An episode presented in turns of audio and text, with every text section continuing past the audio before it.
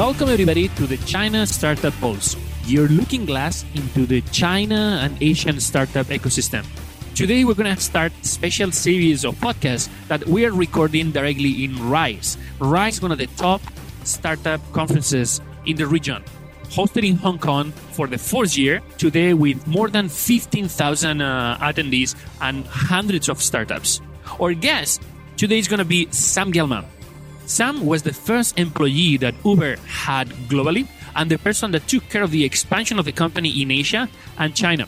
Sam is going to share how they redesigned the playbook that worked to expand the company across different cities in the US, first in Europe with a closer cultural but still a massive need for localization, and then to China, where not only they had to adapt things to a different ecosystem, different channels for communication and user acquisition, they even had to redesign the name of company. So Sam will share some ideas of how he, a foreigner with limited knowledge about Chinese language, was able to find one of the names that was praised by media as probably one of the best startup names for a foreign company in China. Additionally, Sam is going to share his own opinion about the merge or the sale of Uber to Didi in China and how in three years they took the company from nothing to a massive exit. So without any further delay, welcome Sam Gelman. So today we have uh, Sam Gelman with us. Uh, Sam graduated from Stanford, started his career in uh, in Goldman Sachs, and when he was in Goldman Sachs, after two years in the in the role, he realized he wanted a change. He was looking for new opportunities, and those new opportunities took him to Hong Kong. In Hong Kong, he stayed six years working on a new product, uh, option derivatives. But after a few years there, he also wanted to have a change. Uh, he realized that he wanted to do something different. And at that time, trying to leverage his connections and his network from Stanford, he started to connect with some of the, of the leading US uh, technology startups, exploring the opportunity of helping them to come to, to Asia. And, uh, well, he talked with a few of the companies until finally he landed at Uber, as the first international employee for the company and the person that led the expansion of Uber in Asia. Welcome, uh, Sam. And uh, please let us know a little bit about how was this experience of coming to, to Hong Kong uh, in 2006 uh, to bring a new product, to a certain degree, a, a startup experience in a big company? Sure. Thanks. It's good to be here chatting. Yeah. I mean, I think at the time I was just 24, you know, and when you're 24 and start, starting a new product within a, a really big company like Goldman Sachs, it's, uh, on the one hand, a pretty daunting task and an intimidating task, but also it was a good opportunity. And I think over the course, I had a great time at Goldman Sachs. So the next six years, I got to really travel around the world, meet investors from all over the world, and really got this opportunity that had I stayed in, in the US or worked for Goldman Sachs New York or even for London, uh, someone of my age never would have gotten. So it, it was intimidating at first, but it also just it gave me a, a huge amount of opportunity to be visible and uh, push myself, do a lot of public speaking. So it, it, turned out it turned out really great. Good. That's an interesting uh, training, definitely, to for for the task that you were going to start. But when you were talking with startups, you talked with a lot of uh, companies from from the US. Uh, some of them had a more clear uh, international strategy. Some of them were starting to think uh, about that. What was uh, the lesson learned from your side? I mean, what type of things did you discover talking with companies like Airbnb and Uber about the international expansion in, in Asia? Sure. So I started talking to Airbnb and Uber in 2011. And I think at that, at that stage, both companies were just starting to look at what international could look like. Airbnb was, uh, had been around a little bit longer. Uh, they had a, a clone from Rocket Internet sprout up. And I think that that was a real kind of something that they really felt a lot of urgency around expanding into Asia and into Europe a lot, a lot more quickly. Uber was still in this phase where, you know, we, we certainly had global ambitions and a real desire to be all over the world. And I think our, you know, Travis, uh, the CEO at the time, he, his vision always was everywhere for everyone for Uber. But I think we, we, at that point, we were only in a couple cities. Actually, I got this job with Travis as kind of to, to help bring the, the company to Asia. And the first day on the job, he said, how about you actually launch Europe for us? We need to do Europe first. So even though I thought I'd be in Asia, I actually spent my first year at Uber in Europe in London and Amsterdam. So it was really that early in that internationalization process that we were still trying kind of figuring out where to go when. I want to step back here uh, a bit and talk about how did you actually end up in uh, in Uber? What was the process that uh, that you follow? How how did you, as a person working in a totally different industry in financial services in Hong Kong, uh, leverage your, your network to to end up connecting directly with uh, with Travis? Sure. I, you know, I, I'd been at Goldman Sachs for about eight years and I just kind of hit this place where I decided it was time to move on. And, and I really enjoyed working there. I was never negative energy towards the company, but it was just this feeling that it was time to move on. So I went into I guess what I'd call hyper networking mode. I really kind of just, I started going to startup events in Asia. I started connecting with old friends and, uh, you know, it was great. It actually gave me a, a chance to reconnect with a lot of old friends, you know, totally unrelated to finding a new opportunity. But one of the people I connected with, she had been the assistant to one of my clients in San Francisco when I worked at Goldman Sachs. Uh, she, you know, when I reconnected with her was uh, Travis's assistant. Uh, so she suggested I come work for Uber. She said, you know, I'll connect you with my boss. I actually had never uh, heard of Uber. I'm, I'm, not much of a car guy myself, and the website was a bunch of cars, so it didn't seem like the best fit at first. Uh, but she introduced me to Travis and to a guy named Ryan Graves, who at the time, you know, who was our COO. And, you know, both of them just from one quip, one Skype call with both of them, you really started to get a, a feel for the vision and, and, to realize that these were pretty special people with a really unique uh, vision and and ability to scale. So it was pretty uh, it was pretty easy to get excited once you got on the phone with them. How many people was working uh, were working at uh, at Uber at that time? It, it was somewhere between thirty and forty, I'd say. So when I joined, it was less than fifty employees. And uh, I actually like this idea. So you were the first international employee, and uh, you spent the first year in Europe, where the company was expanding more. It's a small, it's a small company, 30, 40 people, but is this moment where startups start to to have a problem of scalability because it's difficult for the original founders of the company to interact on a regular basis with with everybody. So how I mean, how did you feel about um, um, knowing that you are working for a, for the company in a new market, but actually to to bring the company to another market? How do you feel as part of the of the company? Well, I think the one of the things I, I believe pretty strongly in is that you have to start small. And I think it, like if you look at Facebook, you know, Facebook was all about Harvard for months before it even started looking at any other school. Uber was all about getting San Francisco right. You know, we were in San Francisco nearly for a year before we even went to a second city.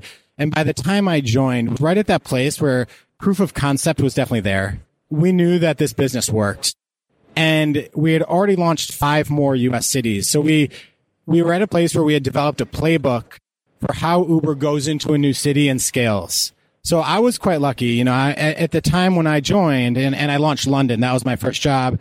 Uh, there was a woman named Austin Geidt and she was one of the lead launchers. She was the third employee at Uber and she had built out this playbook for all the way you land at Heathrow in London what's the checklist look like? You know, look on Airbnb, get a place to stay. What are the first things you do? And I think really figuring that out, getting that playbook right was super crucial to our ability to, uh, to really scale as quickly as we did. How much, that, that's really, I mean, that's really a, a way to think about scalability and, um, and building the, I mean, the best practices so you can, you can replicate. How many changes, how much localization, I mean, was necessary to, to start operating in Europe? From uh, from the existing US deployments? I mean, it was it was massive. I think actually, I I say massive is too strong a word because at some level we could go into a new country and create a you know and set up the app such that it sort of worked. You know, people were probably going to pay in US dollars. Most of your clients probably wouldn't be able to pay, but it, we were able to build a product that kind of an MVP, a minimum viable product that worked for some people. But when you actually started looking into things like translation and legal frameworks and payments, and so many, I mean, translation less of an issue for London, but so many different aspects. You, you know, there were all these other more kind of connecting the pipes issues that, you know, we had to spend years figuring out how to get right. Our approach really was to get that MVP out there though, start learning what the problems were from our users as opposed to thinking too hard, uh, you know, about what the problems will be. So, you know, back in 2012, I think we tried to get those pipes in place originally get a small handful of customers, figure out what the experience looked like. We called it a soft launch period, you know, and get things right before we'd actually do that official hard launch. So one year passed, you had some existing experience with localization. I mean, London is kind of an interesting next city because at least you remove the problem of language. Uh, there's some closer cultural relations, and uh, and then you go to other countries with different languages. But what was the first country that you launched in uh, in Asia? What was the the thing that surprised you the most about this first launch? So the first one, my trajectory was I started by launching London, then I launched Amsterdam. While I was launching Amsterdam, someone else on my team was launching Australia. So that was kind of our first Asia Pacific region. But as far as Asia, I, I then went to Singapore. And, and Singapore, you know, has a huge English speaking presence. So in, in a lot of ways, we could leverage our learnings from Australia, from London, from even from Amsterdam and bring that to Singapore. So I, I, think Singapore was a great first market for Asia, largely because of the language that made it a bit more of a feasible place. And I think, you know, had less kind of less hidden aspects than if you go to a China or, or even, you know, a Vietnam and some of the other places we went to later. What was the first, uh, so you own Singapore again, yeah, company is very close culturally what was the first city that you worked in Asia that you felt this need for localization and this uh, cultural shock? Sure. Well, you need to localize everywhere. So even though the language was, I think, but I'd say that launching in China was a different level of complexity.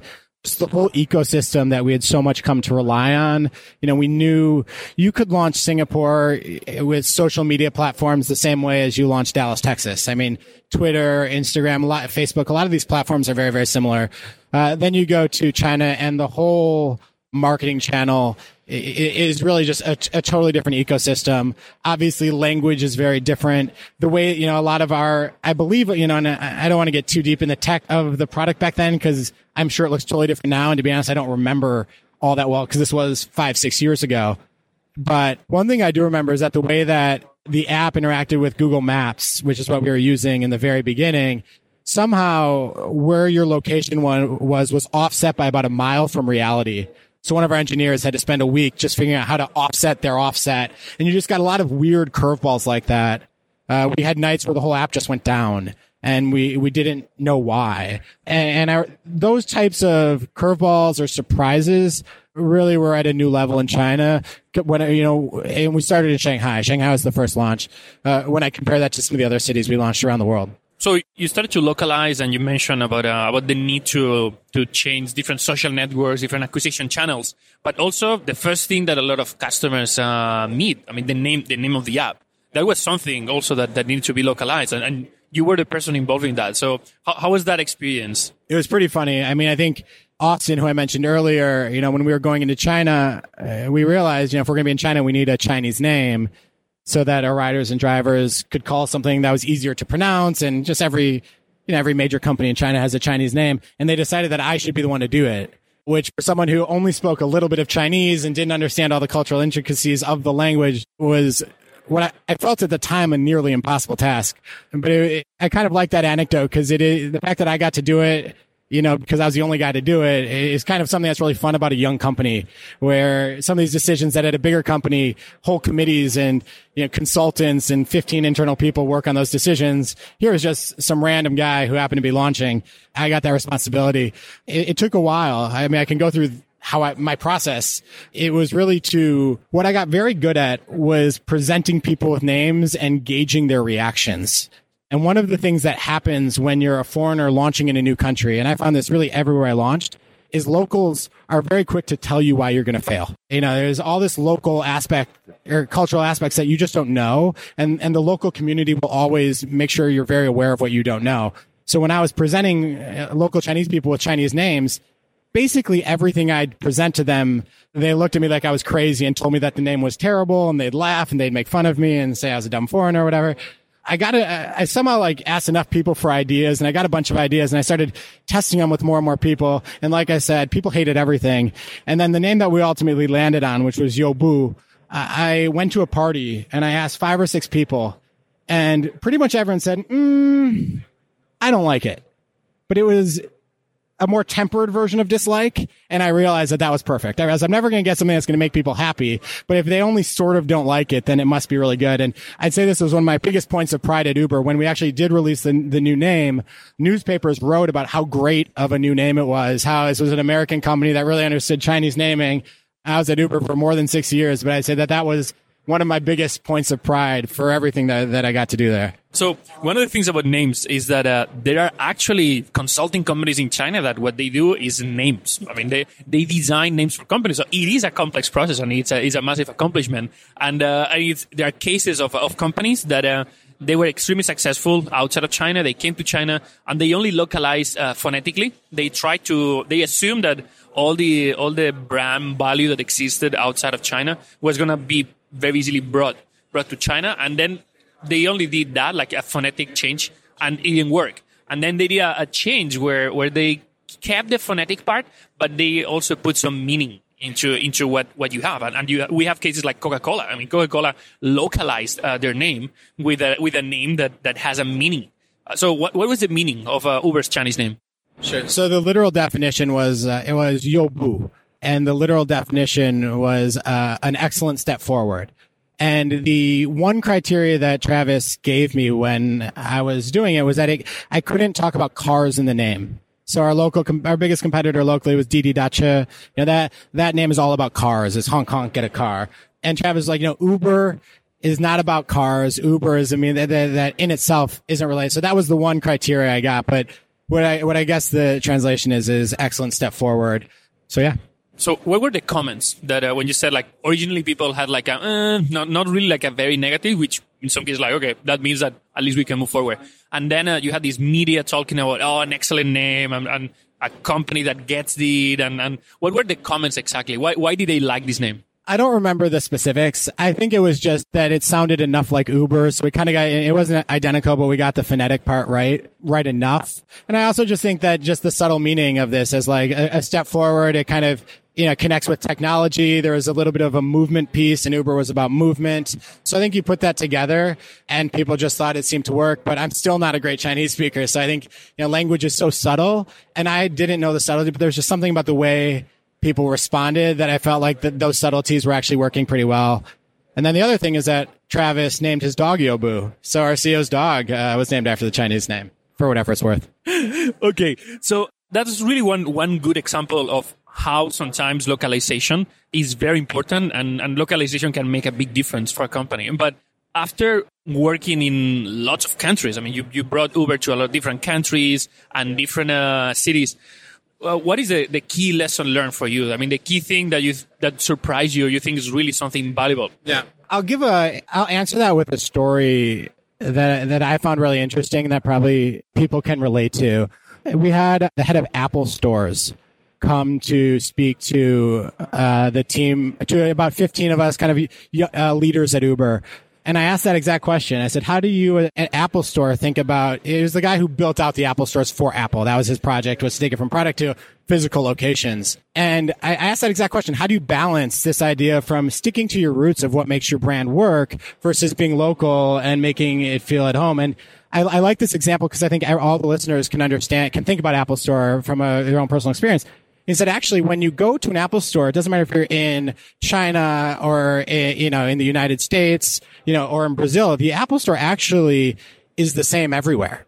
So we, we really use the exact same design everywhere we go. And we say, you know, sometimes we'll say made in China, design in California. We, we thought people liked that aspect uh, of our brand enough that we wanted to stick with it. But the way we localized was by having local staff members. So when you saw the person selling you the iPhone or the computer, that person looked like you. That person spoke your language and really using local talent and also finding local locations put the stores in locations that really show a deep understanding of the city and as the city's history. And that was the way they localized. And the offshoot or the way I would kind of bridge that into thinking about Uber is I think for us, it was really important to understand the core of what made Uber work. Low arrival times, good service, a rating system that made sure that drivers that, that drivers provided good service, uh, driver safety, rider safety, um, you know, drivers opening the door for you at the time. We were more of a luxury service. And all those characteristics were kind of more about what people like. People really like that. It didn't matter if you were in Shanghai or in London or in Boston. More of what made Uber work, I think, was really quite global. But you had to understand local intricacies. And our approach to that was finding the best local talent you could. You know, one example is I only worked in China for 10 months. I launched it in Shanghai, I launched Guangzhou, Shenzhen after that, we needed local general managers who hired local community managers and local operations managers Uh, so I think it was really about the talent and the way we promoted ourselves and the way we respect, you know, local talent understands local marketing, understands the ways you connect with local consumers. So that, that was for us what was important. But I think a big piece of it was really understanding what made Uber work. Uh, in San Francisco, because it's probably not going to be that different from what makes your company work at other places in the world. So that's a, a very long-winded answer, but I think there's a blend of making sure you're true to who you are, but then also honoring the local places. Yeah, it's, it's definitely a key thing where uh, you have to localize, but uh, but if you're going to a new market, you are not going to 100% reinvent yourself. I mean, you need to bring something, and that core needs to be there. So understanding what's it, what's what works. I mean, what type of value proposition you can bring, and what what ability you have to like bring that value proposition. That's extremely important. Then the way you deliver it, the way you package it, the, the actual value proposition might be different, but the the core is something that is very important. It might mean that yeah, if you don't have a competitive edge, that's not your new market. No, there's a lot of markets that you can that you can go to. A key thing when, when we talk about, about Uber and particularly the, the Uber China experience, at the end of the day, Uber grew the market. They built a brand that people knew. They associated the brand with a standard of quality. They, they had certain uh, perception of the company in a different way. But a few years after that, Uber decided to sell the operation in China to their local local competitor. Um, you were kind of involved in the in the process from inside and, and after a few years in, in retrospective. Uh, what are your thoughts about uh, about that? Sure. I mean, I wasn't. To be fair, I wasn't totally involved in the sale. I was involved in the China launch, and uh, when the sale happened, I was working on other parts of Asia. But it was a small. You know, we were a small company that was connected with uh, with everything. I, you know, for me, the whole China experience is is just one of a lot of pride. I think it's one that Uber uh, should be very proud of. And and the reason I say it, it, when in 2013, I got there in July 2013, and it was me and there was a, a young guy named Martin Lee from Hong Kong. And the two of us were walking around a street in Shanghai, going to China Unicom and China mobile vendors, trying to figure out which phones would be better for our drivers. Three years later, we sold the company for what's now a $10 billion asset, 20% of DiDi, which became a $50 billion company. If, if I would have told anyone, and if anyone would have told me when I was walking around the street that in just three years, this company run by people from a different country, eh, you know, that was a guy from the US and a guy from Hong Kong would ultimately sell it for a $10 billion position in uh, the biggest competitor, totally local player in the country. Uh, people would have called me crazy and I would have called you crazy. And the fact that we were able to build that in such a short time, I, I think it's, it's a huge win and, and just totally against every expectation that I personally dealt with and saw when we got there and people thought we were silly to even be trying in China. So that's the perspective I see it from is how quickly that we were able to shift that perception. You know, when we got there, you know, the competitor DiDi that ultimately uh, we merged with, you know, was competing with a company called Kuaidi, who they later merged with as well. Because of Uber's presence, if I remember right, I think it was largely because of what we were doing that they left taxi and moved into the private car business. So I think even us as a foreign company, we're, we're kind of leading the way for a while there. And I think at the end of the day, you know, it's just something that to me is amazing how quickly we were able to build something that ended up being able to, to merge with someone for such a, a huge, huge, valuable kind of price tag. Definitely, it's, it's, one of the stories of success. I mean, where a company ends up with a situation of uh, positive outcome. And, and reality is that uh, in China, there's a lot of big companies and certain industries that become extremely active, extremely hot. The top leaders in the in the categories end up actually merging together. DiDi, DiDi today is the result of the, of the merge of local companies that were leading, plus, plus Uber in, in other industries like the Groupon model. Uh, the same thing happened. Like the, there were a time where 3,000 Groupon copycats in, in the, in the country and the two leading companies running the model eventually they, they merged and became a, a super, super company altogether. So consolidation, uh, is something that happens in China. It's not about uh, being international or being local. Um, local companies to be able to compete and survive they end up doing that. But this is not the, the only case in, in the region, in Asia, where, where Uber has actually took this approach of, uh, of selling or, or changing the way they, they operate. Same story happened in, uh, in Southeast Asia with Grab. Do you think this, I mean, is your evaluation similar? What are your thoughts about that? Yeah, I mean, it, it's hard for me to say because that happened after I left Uber. So I, I left Uber in early uh, 2018. And so, so I saw that more from the uh, kind of reading the same articles that you did. So that's a, a pretty strong disclaimer, but you know, my sense is, is that Uber wanted to focus uh, on some of the core markets.